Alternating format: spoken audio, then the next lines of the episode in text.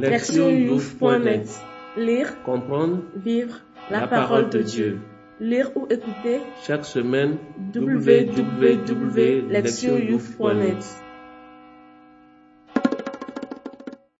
Troisième dimanche du temps ordinaire. Année A. Prier.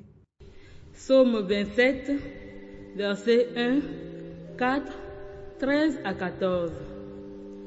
Yahvé est ma lumière et mon salut. De qui aurais-je crainte? Yahvé est le rempart de ma vie. Devant qui tremblerais-je Une chose qu'à Yahvé je demande, la chose que je cherche, c'est d'habiter la maison de Yahvé tous les jours de ma vie, de savourer la, la douceur de Yahvé, de rechercher son palais. Je le crois, je verrai la bonté de Yahvé sur la terre des vivants. Espère en Yahvé. Prends cœur et courage. Espère en Yahvé. Lire la parole. Première lecture. Isaïe chapitre 8, verset 23 au chapitre 9, verset 3. Car n'est-ce pas la nuit pour le pays qui est dans la détresse? Comme le passé a humilié le pays de Zabulon et le pays de Nephtali, l'avenir glorifiera le chemin de la mer, au-delà du Jourdain, le district des nations. Le peuple qui marchait dans, les ténèbres a vu une grande lumière. Sur les habitants du sombre pays, une lumière a resplendi. Tu as multiplié les nations, tu, les- tu as fait croître sa joie, ils se réjouissent devant toi comme on se réjouit à la moisson, comme on exulte au partage du butin. Car le qui, qui pesait sur elle, la barre posée sur ses épaules, le bâton de son oppresseur, tu les as brisés comme au jour de Madian. Deuxième lecture. 1 Corinthiens 10, 13 à 17. Je vous en prie, frères, par le nom de notre Seigneur Jésus-Christ, ayez tous même langage, qu'il n'y ait point parmi vous de division. Soyez étroitement unis dans le même esprit et dans, et dans la même pensée. En effet, mes frères, il m'a été signalé à votre sujet par les gens de Chloé qu'il y a parmi vous des discordes. J'entends par là que chacun de vous dit, moi je suis à Paul, et moi à Apollos, et moi à Céphas, et moi au Christ. Le Christ n'est-il pas ainsi divisé? Serait-ce Paul qui a été crucifié pour vous? Ou bien serait-ce au nom de Paul que vous avez été baptisé? Car le Christ ne m'a pas envoyé baptiser, mais annoncer l'Évangile, et cela sans la sagesse du langage, pour que ne soit pas réduite à néant la croix du Christ. Évangile. Matthieu 4, 12 à 23. Ayant appris que Jean avait été livré, il se retira en Galilée et laissant Nazareth, vint s'établir à Capharnaüm, au bord de la mer, sur le confin de Zabulon et de Nephtali, pour que s'accomplisse l'oracle d'Isaïe le prophète. Terre de Zabulon et terre de Nephtali, route de la mer, pays de Transjordan, Galilée des nations, le peuple qui demeura dans les ténèbres a vu une grande lumière. Sur ceux qui demeuraient dans la région sombre de la mort, une lumière s'est levée. Dès lors, Jésus se mit à prêcher et à dire, Repentez-vous, car le royaume des cieux est tout proche. Comme il cheminait sur le bord de la mer de Galilée, il vit deux frères, Simon, appelé Pierre, et André son frère, qui jetaient l'épervier dans la mer, car c'étaient des pêcheurs. Et il leur dit, Venez à ma suite, et je vous ferai pêcheurs d'hommes. Eux, aussitôt laissant les filets, le suivirent. Et avançant plus loin, il vit deux autres frères, Jacques, fils de Zébédée, et Jean son frère, dans leur bac, avec Zébédée leur père, en train d'arranger leurs filets. Et il leur appela. Eux, aussitôt, laissant la barque et leur père, le suivirent. Ils parcouraient toute la Galilée, enseignant dans leur synagogue, proclamant la bonne nouvelle du royaume et guérissant toute maladie et toute langueur parmi le peuple. Entendre la parole. Thème. Guérir les divisions.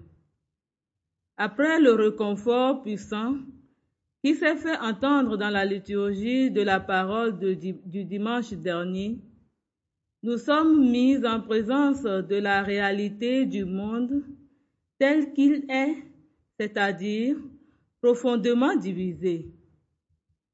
L'oracle d'Isaïe est l'expression magnifique et poétique, forte de l'espérance d'une restauration. Celle-ci se dit par la disparition des ténèbres qui enveloppent le pays et la joie du peuple. Mais la question doit être posée. Pourquoi la terre était-elle enveloppée de ténèbres et le peuple acculé à vivre dans l'obscurité? La réponse est à chercher dans l'histoire à laquelle le texte se réfère. Isaïe évoque une période noire et tragique de l'histoire d'Israël. Le prophète parle du pays de Zabulon et de Nephtali de tribus d'Israël apparemment, de tribus d'Israël appartenant à ce qu'on appelle le royaume du Nord, ou simplement Israël, habité par dix tribus. Les deux tribus restant, Judas et Benjamin, formaient le royaume du Sud, nommé le plus souvent Judas. En 732 avant Jésus-Christ, le royaume du Nord fut envahi par l'armée assyrienne dans un but de conquête et d'extension de l'empire d'Assyrie. Le pays fut donc soumis à une loi étrangère. Les Israélites furent privés de leur liberté et de leur autonomie. Les Assyriens leur imposèrent également leur propre religion, ce qui voulait dire que les Israélites devaient honorer les dieux assyriens. Des idoles dont des temples et sanctuaires furent édifiés un peu partout dans le pays. Israël sombra dans les ténèbres et l'oppression politique et religieuse, situation dont il ne se releva jamais vraiment. Ces événements catastrophiques n'arrivèrent pas de façon soudaine et sans raison. Il était la conséquence d'un autre désastre survenu en, en 992 avant Jésus-Christ. Cette année-là, le puissant État créé par David et Salomon se divisa. Une division provoquée par l'arrogance et la mauvaise administration du fils de Salomon, Roboam, qui avait succédé à son père, un homme avisé. Ce jeune roi, obstiné, provoqua un conflit, un conflit entre les tribus d'Israël qui aboutit à la division du royaume en deux États séparés. Le royaume du Nord, Israël, avec pour capitale Samarie, et le royaume du Sud, Juda, avec pour capitale Jérusalem.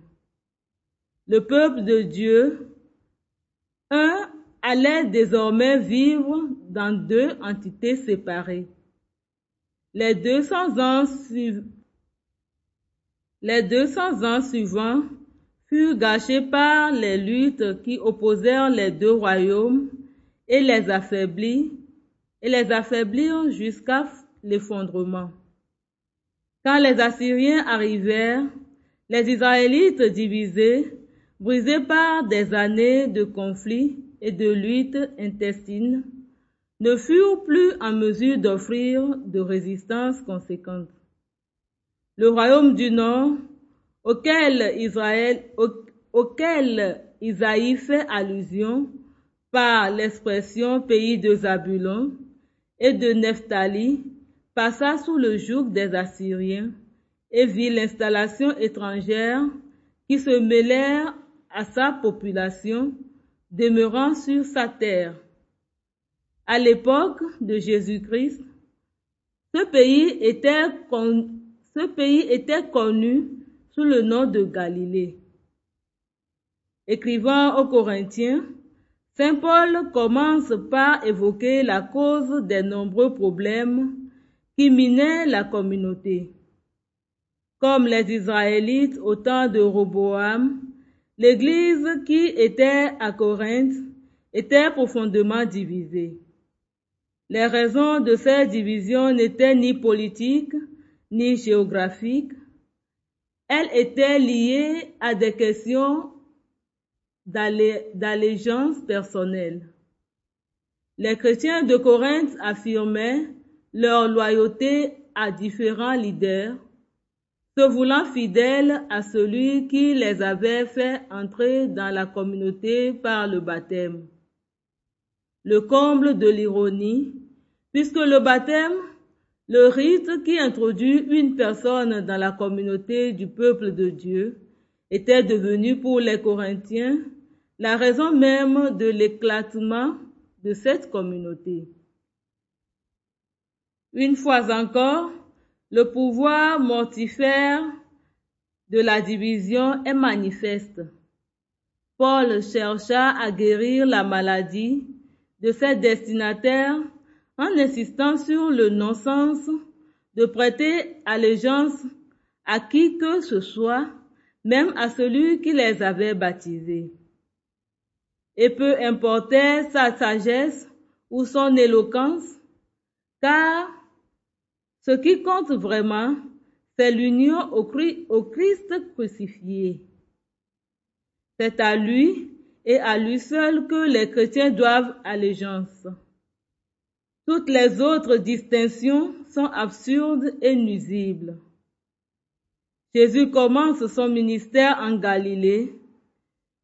Matthieu ne fait pas moins de quatre références à cette religion dans ces quelques versets, il nomme deux villes, Nazareth et Capernaum, et deux tribus d'Israël, Zabulon et Nephtali. Toutes choses qui mettent en évidence l'emplacement géographique. La Galilée avait souffert de l'occupation étrangère pendant des siècles. C'était pour cette raison qu'on en était venu à l'appeler Galilée des gentils ou Galilée des nations. Par ses notations, Matthieu souligne la division profonde qui existait au sein du peuple d'Israël à l'époque de Jésus. De fait, les religions du Nord ayant subi l'oppression étrangère étaient considérées comme religieusement et ethniquement suspectes ou impures par la population du Sud, Juda et Jérusalem. L'évangile de Jean reflète clairement cette profonde division. Entendant que Jésus venait de Nazareth, Nathanaël, un juif pieux, posa la célèbre question. Que peut-il sortir de bon de Nazareth? Jean 1, verset 46. De même, le peuple de Jérusalem trouvait impassable que le Messie de Dieu puisse venir de Galilée. Jean 7, verset 41. La Galilée même, s'il s'agissait d'une terre riche et fertile, était ainsi considérée comme le pays de l'ombre. Or, précisément, Jésus choisit de commencer son ministère en Galilée. Plus encore, il choisit des hommes de Galilée pour être ses proches compagnons et ses apôtres. C'étaient de simples pécheurs qui vraisemblablement ne vivaient pas suivant les hauts standards de pureté et de piété demandés par les chefs religieux de l'époque, lesquels étaient basés à Jérusalem. Manifestement, Jésus refusait les clivages alors en usage. Bien plus, il les contrecarrait. En Jésus, Dieu a pris pied dans un monde profondément divisé. En Galilée, les divisions étaient liées aux frontières ethniques et géographiques. À Corinthe, elles l'étaient à des questions de loyauté et de préférence personnelle. Cela étant, le résultat, le résultat est toujours le même dans le passé comme dans le présent. Les divisions enveloppent un pays dans les ténèbres et enferment les communautés humaines et chrétiennes dans l'obscurité. La mission de Jésus à l'égard de ce monde divisé a commencé par un appel à la conversion, ce qui littéralement signifie un changement de direction. Il a invité à se détourner des divisions et à devenir partie intégrante de la nouvelle communauté qu'il appelait le royaume de Dieu. Que Jésus ait utilisé la métaphore de la pêche pour décrire la mission de ses premiers disciples s'avère particulièrement approprié. Pêcheurs, c'est rassembler des poissons dans un unique filet. Une métaphore parfaite en ce qui concerne la création de cette nouvelle unité entre les peuples nommés Royaume de Dieu. Les divisions détruisant les Israélites l'ont douloureusement expérimenté dans leur histoire. Jésus est venu pour guérir les divisions, ces divisions qui existaient entre les peuples, mais aussi cette division due au péché qui sépare Dieu et l'humanité. Il a accompli sa mission et laissé à l'Église le soin de la pêche, à savoir ramener les peuples dans l'unique filet du royaume. Dans notre monde divisé, cette mission représente un défi profond. Toutefois, nous demeurons confiants et cherchons, comme le psalmiste l'affirme, à habiter la maison du Seigneur en tant qu'unique peuple de Dieu. Écoutez la parole de Dieu. L'unité est une force positive qui tient ensemble les personnes, leur permet de partager une même vision, de réconcilier les différences et de développer une identité commune. Ainsi, sont-elles en mesure de savoir qui elles sont et où elles vont? Dans nos vies, l'unité est menacée par les divisions qui nous habitent et celles qui s'instaurent entre nous. Actuellement, nous sommes confrontés aux divisions spécifiques de notre monde politique, économique et culturel. Le christianisme, en tant que religion, et nous, en tant que chrétiens, ne sommes-nous pas idem de ces divisions au sein même de nos églises?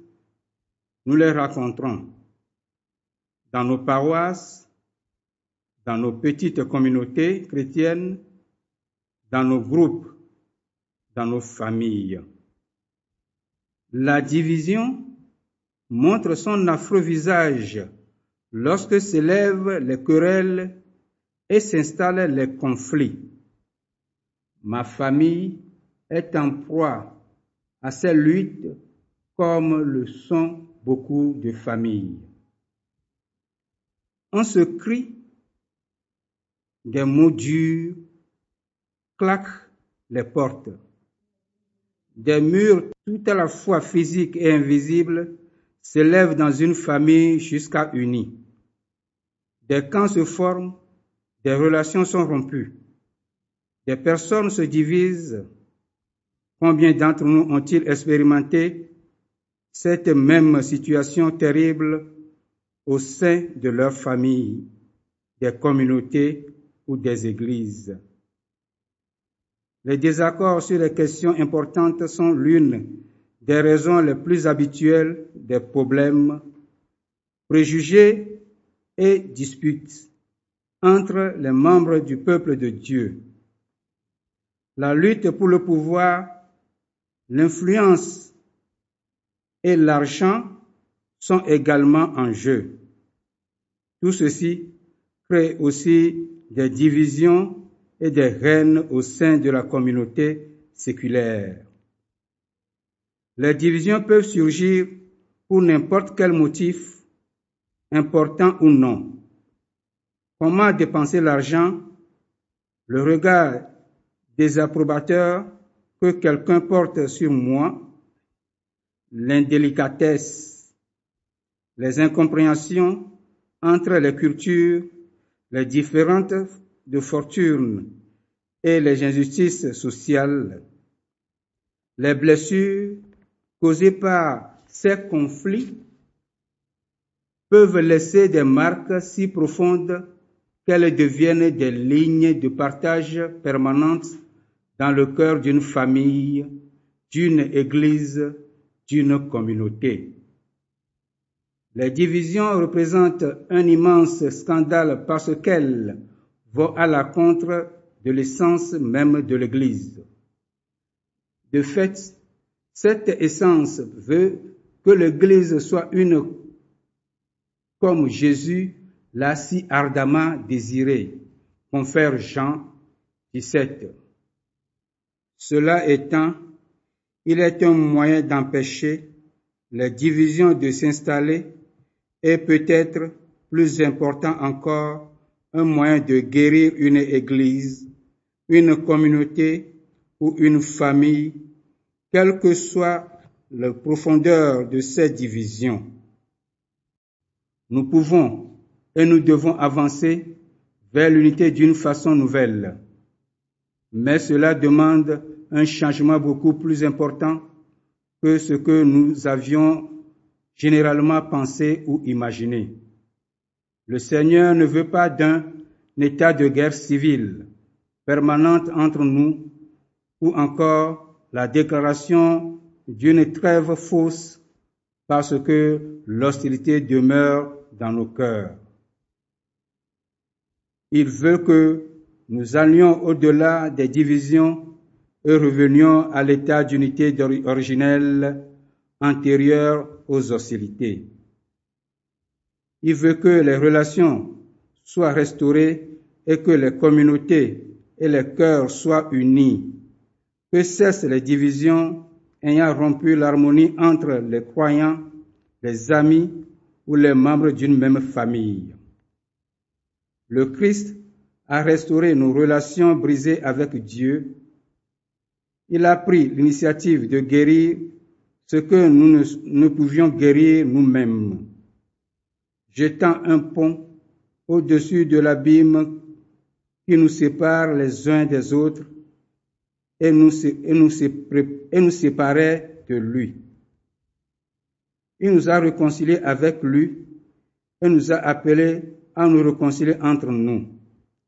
Nous pouvons donc surmonter nos divisions et nous réconcilier dans nos familles et de nos communautés lorsque nous le, prenions comme la source de notre unité. Si nous réalisons que nous lui appartenons et que nous le servons dans son Église, nos divisions et nos différences nous apparaissaient comme insignifiantes et superficielles. Nous sommes un peuple un seul Seigneur et nous vivons pour un seul Dieu que nous servons. Il est complètement fou d'être divisé dans la famille de Dieu. Célébrons aujourd'hui ce que nous avons d'unité, ce que nous avons d'unique. Célébrons aussi notre unité. Réfléchissons sur notre vocation à être des artisans de guérison et d'unité dans nos communautés, nos familles, parmi nos amis et au sein de notre Église, trop souvent divisée. Proverbe. Traverse la rivière avec d'autres, et le crocodile ne te mangera pas. Proverbe africain. Agir. S'examiner. Réfléchissez sur nos expériences de division et sur les sentiments qui les accompagnent. Avez-vous déjà été à l'origine des divisions? Réfléchissez sur les divisions qui existent dans nos groupes d'appartenance ethnique classe sociale, sexe, âge et race, et aux conséquences de cette situation pour ceux qui sont divisés. Répondre à Dieu. Confessez les péchés de division qui viennent de vous, de votre groupe, de votre paroisse. Priez pour un nouveau commencement ou vous serez un canal de guérison. Répondre à notre monde. Identifiez les divisions qui sont à l'œuvre dans vos communautés, votre groupe, votre famille, vos écoles paroissiales. Quels pas concrets pouvez-vous faire pour y promouvoir la guérison? Prenez la résolution de faire au moins un pas pour résoudre au moins un conflit particulier qui affecte votre communauté. Priez. Ô Dieu, ton amour s'étend à tout être humain et pour cela, nous te rendons grâce et nous te louons. Nous sommes en quête de guérison pour notre communauté et d'un chemin pour avancer ensemble. Dieu bienveillant, aide-nous à traiter les autres avec respect et amour, sans tenir compte de nos divergences d'opinion. Par ton esprit, aide-nous à chercher et à promouvoir un authentique esprit de guérison et un esprit de discernement ouvert face à nos divisions. Que nous sachions inspirer les autres pour que dans leur relation à chacun, ils soient le reflet de l'amour de Jésus qui unit. Je te le demande par Jésus-Christ notre Seigneur. Amen. Lectionyouth.net Comprendre. Vivre la parole de Dieu. Chaque semaine, Lectionyouth.net